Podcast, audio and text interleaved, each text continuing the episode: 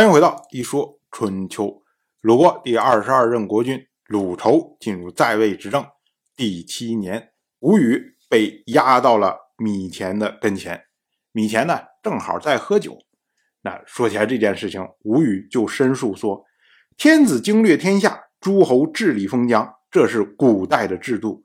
封疆之内，哪寸土地不是国君的？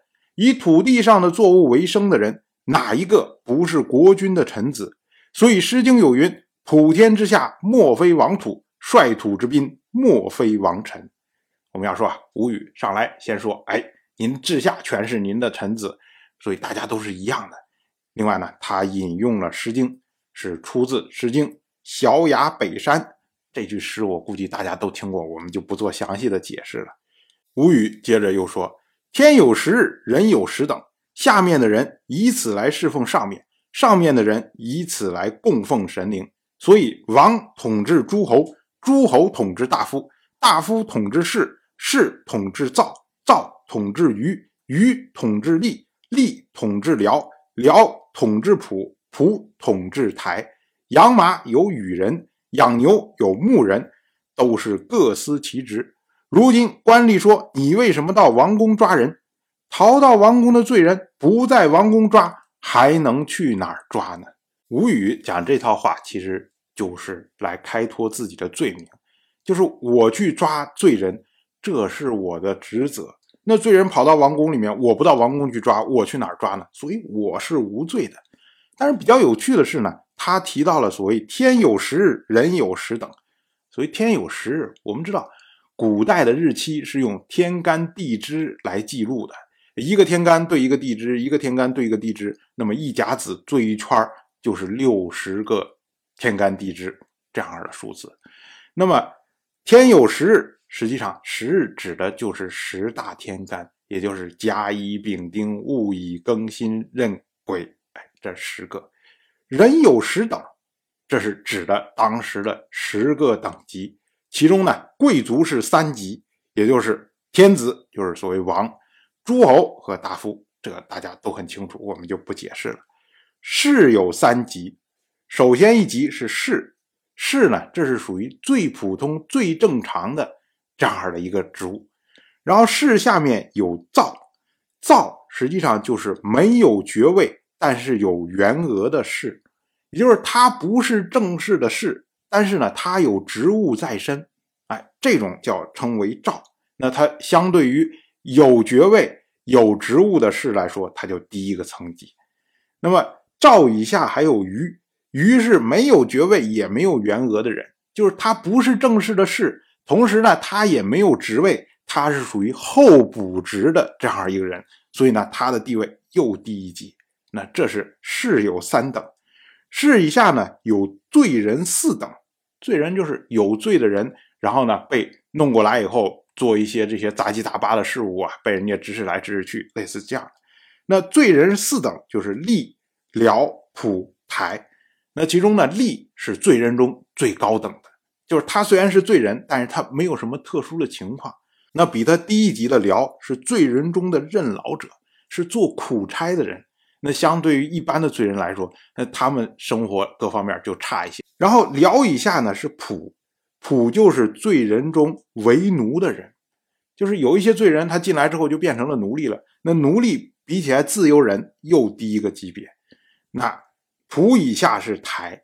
台就是罪人中做了奴隶，然后逃跑又被抓回来的，那这种受到惩罚，所以呢，他比奴隶还要低一级。那这个台呢，是属于十等中最低级的，也被称为陪台。吴语他接着说，周文王的法典说有王荒越，所以得到了天下。我们楚国先君芈兹制定窝藏的法令说，道所引弃。与道同罪，所以才有今天楚国的疆域。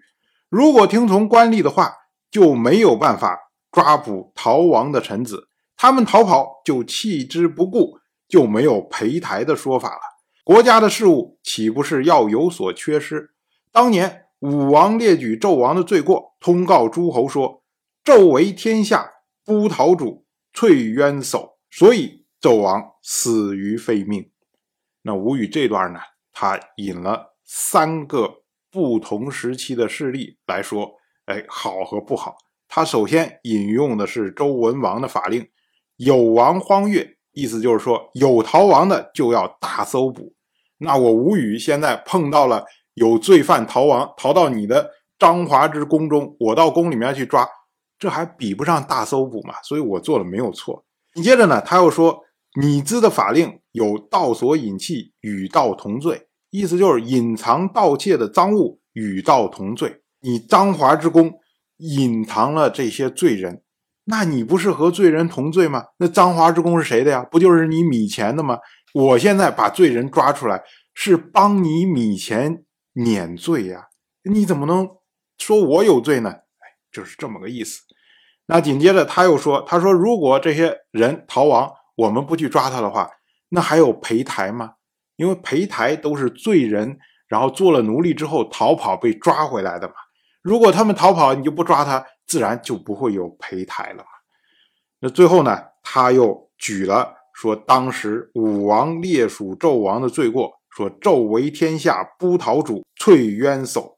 这个呢是出自《伪古文尚书》五成，意思就是说纣王窝藏天下逃亡的罪人，罪人就好像鱼藏于渊，兽藏于叟一样，聚集在他身边，就是说。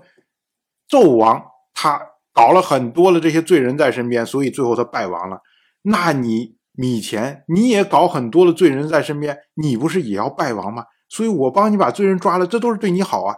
哎，所以说来说去就是我没罪。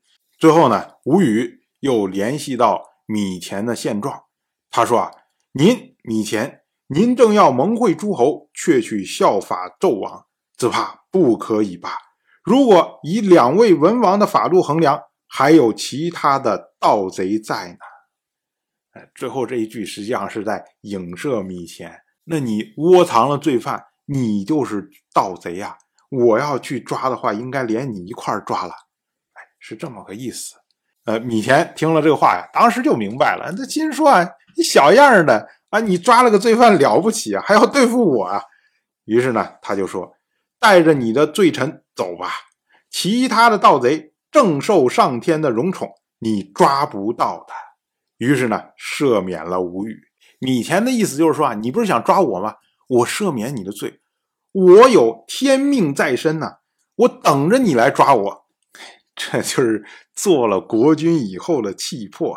当然，我就这么一说，您就那么一听。感谢您的耐心陪伴。